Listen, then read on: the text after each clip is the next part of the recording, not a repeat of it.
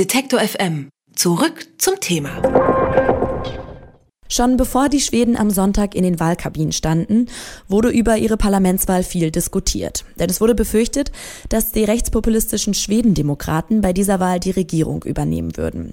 Letztlich sind nach der Wahl weiterhin die Sozialdemokraten die stärkste Kraft, allerdings mit einem historisch tiefen Ergebnis von 28,3 Prozent. Auf Platz zwei kommen die konservativ verorteten Moderaten mit knapp 20 Prozent, gefolgt von den Schwedendemokraten mit fast 18 Prozent. Was diese Wahlergebnisse für die Zukunft Schweden bedeuten könnten, darüber spreche ich jetzt mit Professor Bernd Henningsen. Er war lange Zeit Professor für Kultur und Politik am Nordeuropa-Institut der Humboldt-Universität zu Berlin und ist Mitherausgeber zahlreicher Publikationen zum Thema Skandinavien. Hallo, Herr Henningsen. Ja, hallo. Grüße. Anders als von vielen erwartet, sind die rechtspopulistischen Schwedendemokraten bei den Parlamentswahlen nicht die stärkste, sondern nur die drittstärkste Partei geworden.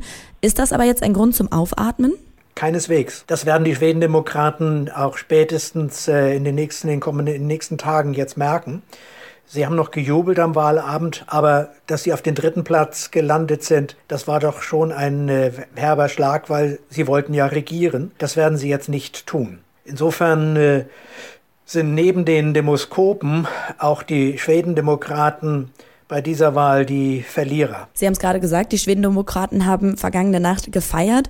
Aber wie haben die anderen Parteien auf das Wahlergebnis reagiert? Es war ja erwartet. Nicht in der Präzise so, wie es ausgefallen ist. Für die Moderaten hatte man sich mehr erwartet. Für die Sozialdemokraten befürchtete man einen äh, noch tieferen Fall. Also insofern blieb alles relativ moderat. Der erste, der äh, vor die Fernsehkameras trat von den Parteivorsitzenden, war Jimmy Åkesson, der Parteiführer der Schwedendemokraten. Aber der Ministerpräsident hatte sich nicht gezeigt. Also eine gedämpfte Stimmung bei allen aber äh, insgesamt äh, nicht unerwartet. Schweden und eigentlich alle skandinavischen Länder, die sind für uns Mitteleuropäer ja häufig ein Vorbild in Sachen Demokratie und Regierung. Ist es deshalb jetzt für Sie eine Überraschung, dass auch Schweden mit solchen Ergebnissen von Rechtspopulisten umgehen muss? Nein, für mich nicht. Das ist ja, was man seit, seit Jahren nicht wahrnehmen will, außerhalb Skandinaviens, weder in Amerika noch hier bei uns, wie die Entwicklung in den skandinavischen Ländern läuft. Seit Anfang der 70er Jahre haben wir es in Norwegen und, Schweden und Dänemark mit einem Rechtspopulismus, nein, zunächst einmal mit einem Populismus zu tun, der sich aber dann doch relativ rasch zu einem Rechtspopulismus entwickelt hat. Das, was jetzt allenfalls überraschen könnte, wäre, dass Schweden so relativ spät in dieser Folge auftaucht. Nachdem alle vier anderen Länder diesen Weg geschritten sind, sind Schweden jetzt die letzten. Aber das ziemlich heftig, weil damit auch diese Sehnsucht nach der liberalen Demokratie, die wir immer gesehen haben, auf Schweden bezogen, das ist jetzt zerstört, dieses Bild. Bleiben wir mal bei der Geschichte des Rechtspopulismus in Schweden und kommen zum Hintergrund der Schwedendemokraten. Seit wann tauchen die denn eigentlich in der politischen Landschaft Schwedens auf und wie positionieren sie sich genau?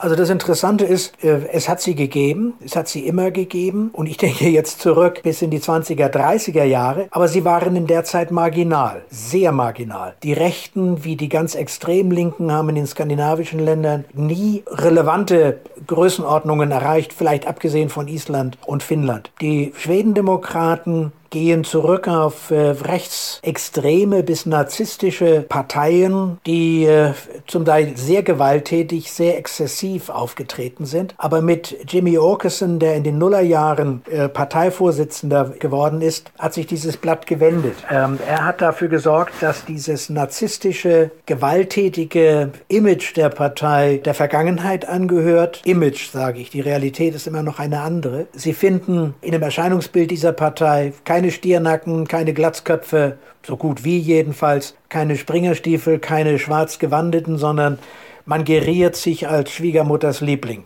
Man hat sich also, wie gesagt, von den gewalttätigen Potenzialen dieser Partei nach außen hin verabschiedet an der Basis sieht es nach wie vor sehr unerfreulich aus. Der Erfolg dieser rechtspopulistischen Schwedendemokraten, der ging ja auch mit einem erheblichen Stimmenverlust für die Sozialdemokraten einher. Ich habe es gerade gesagt, ein ja. historisch knappes Ergebnis von 28,3 Prozent. Wie lässt sich das erklären?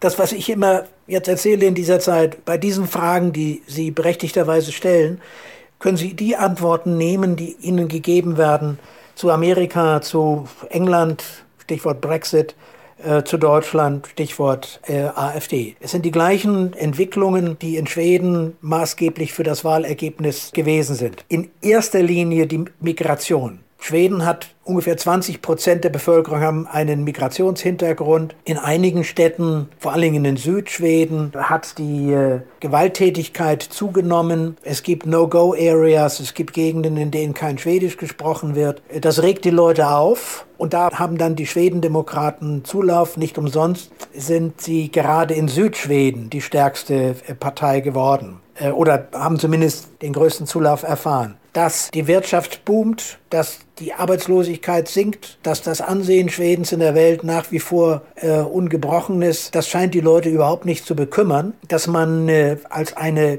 Handelsnation angewiesen ist auf das Ausland, scheint niemand zu bekümmern. Und dass man letzten Endes ja auch angewiesen ist auf Zuwanderung. Das scheint die Leute aber genauso wenig wie in Deutschland zu bekümmern. Das Ergebnis steht jetzt fest. Für den Premierminister dürfte die Regierungsbildung jetzt allerdings ein bisschen schwierig werden. Was erwarten Sie, wie es dort jetzt weitergeht? Schwierig zu sagen. Das eine, was wichtig ist am heutigen Tage, das Wahlergebnis von Sonntagabend ist nicht das endgültige. Erst am Mittwoch werden wir das endgültige Wahlergebnis haben. Was noch nicht ausgezählt sind, äh, sind die Stimmen der Auslandsschweden und die Stimmen der Briefwähler. Und da wir nur, wenn ich das jetzt richtig erinnere, einen Unterschied zwischen den beiden Blöcken, dem bürgerlichen und dem sozialistischen, sozialdemokratischen, einen Stimmenunterschied von etwas mehr als 30.000 Stimmen haben, nur ein Mandat äh, hat der linke Block mehr als der bürgerlich-rechte, das kann sich noch ändern. Es kann durchaus auch sein,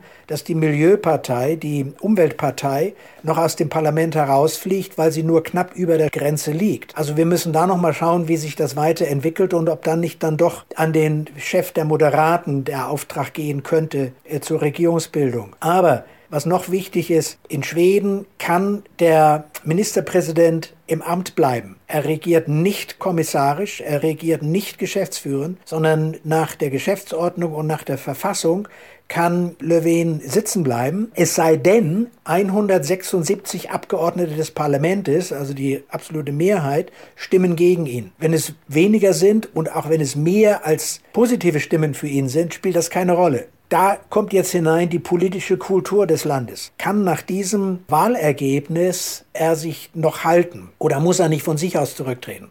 Er tut es nicht. Er hat gesagt, er bleibt im Amt. Das ist das, was er heute Morgen gesagt hat. Und jetzt werden wir mal abwarten müssen, wie sich die Lage weiterentwickelt. Erstens nach der Auszählung der aller Stimmen und zweitens, ob nicht doch irgendeine nach heutigem Stand der bürgerlichen Parteien über das Stöckchen springt und sagt, wir unterstützen das äh, sozialdemokratisch-sozialistische Lager. Die Entwicklung in Schweden bleibt also spannend. Bei den Parlamentswahlen dort sind die rechtspopulistischen Schwedendemokraten zur drittstärksten Partei gewählt worden. Die Sozialdemokraten sind zwar weiterhin die stärkste Partei, aber mit dem schlechtesten Ergebnis seit 100 Jahren. Wie es zu den Ergebnissen dieser Wahl kommen konnte und was das für die Regierungsbildung in Schweden bedeutet, darüber habe ich mit Professor Bernd Henningsen gesprochen. Er ist Honorarprofessor am Nordeuropa-Institut der Humboldt-Universität zu Berlin und publiziert regelmäßig zu Themen der Skandinavistik. Vielen Dank, Herr Henningsen. Ja, aber sehr gerne. Alle Beiträge, Reportagen und Interviews können Sie jederzeit nachhören im Netz auf detektor.fm.